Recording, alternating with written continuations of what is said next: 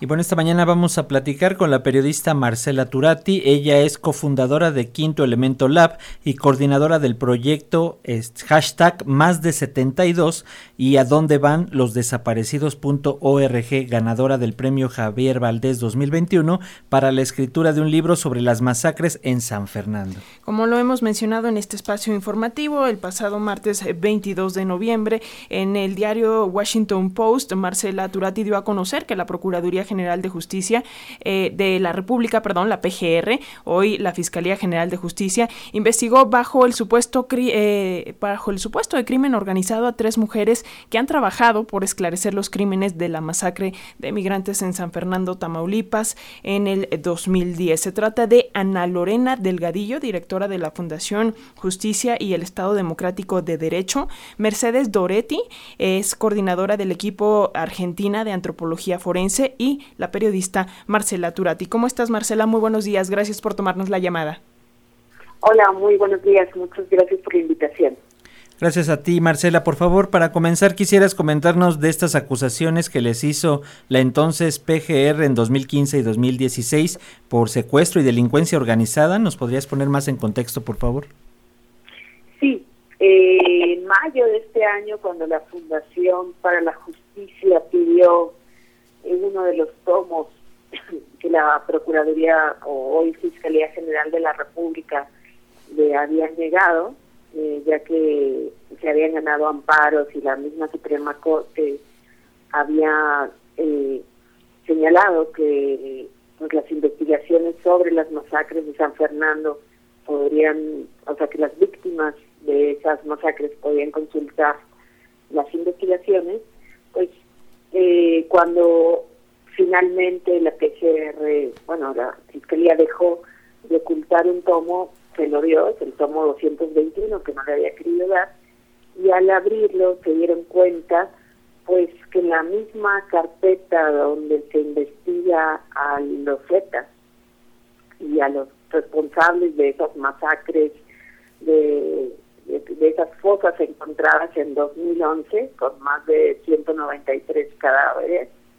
pues que ahí estaba un tomo dedicado a mí, a Ana Lorena Eliadillo y a Mimi Doretti, eso, por delincuencia organizada y secuestro, y con esa figura la CEIDO pidió eh, información personal nuestra, a relaciones exteriores, pidió a las telefónicas todos nuestros movimientos, coordenadas, contactos, mensajes, llamadas telefónicas, le pidieron a la Policía Federal que hiciera un análisis de con quién habíamos hablado pues de enero, de febrero de 2015 a abril de 2016 y mandaron a prueba de laboratorio pues nuestra, nuestros, nuestras firmas de la abogada y mía eh, para hacerles pruebas grafoscópicas con una eficiencia que no tienen cuando investigan la, el paradero de personas desaparecidas. Y bueno, pues ahí está abierto este tomo eh, en, la, en la hoy eh, en la Fiscalía General de la República sigue abierto y seguimos pues siendo parte de esta carpeta de investigación eh, que se sigue contra los Zetas y contra policías municipales y quien sea que, que, que haya sido perpetrador de estas masacres. Marcela, a cinco o seis años de distancia, eh, ¿qué respuesta han tenido ahora de, parte de las autoridades actuales? ¿Hay respuesta? Vaya, considerando que además de las acusaciones en esos años fueron víctima de espionaje, el INAI permitió la, la vigilancia telefónica, ¿se está investigando ya a los responsables?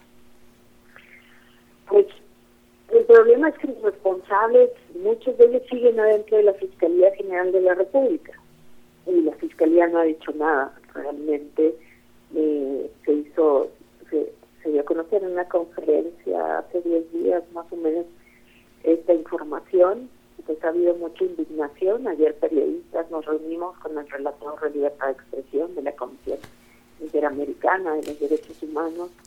Antier, el subsecretario Encinas dijo que esa investigación no debía de haber ocurrido y que se van a tomar cartas en el asunto, pero le toca a la Fiscalía General de la República ver quién, quién fue, porque son múltiples las violaciones a nuestros derechos, y no nomás eso, o sea, el trabajo periodístico, no poder tener, dar el anonimato a las fuentes, eh, seguir a un, periodista, bueno, a un defensor, eh, que un abogado no pueda representar a víctimas, ¿no? Porque lo van a meter en la carpeta de investigación de la misma masacre que está investigando.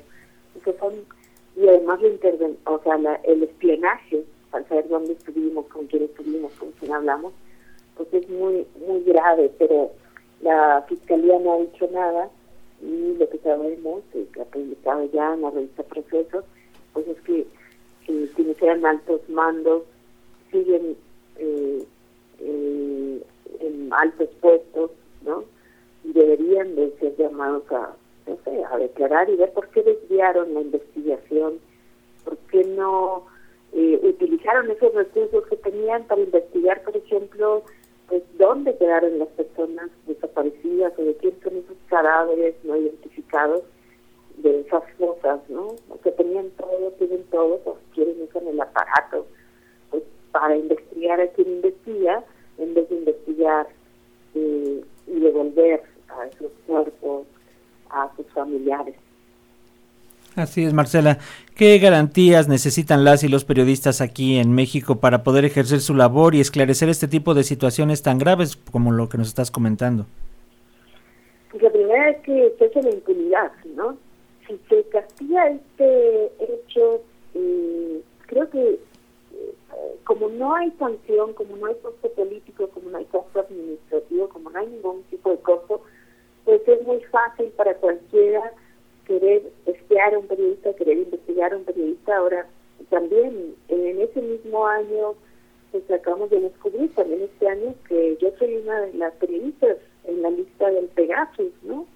Entonces, pues me pregunto si, ¿qué? Serían por doble vía, una por acoso judicial, eh, inventando que era secuestradora, porque que formaba parte de la delincuencia organizada por investigar para eh, por, investigar además estas masacres.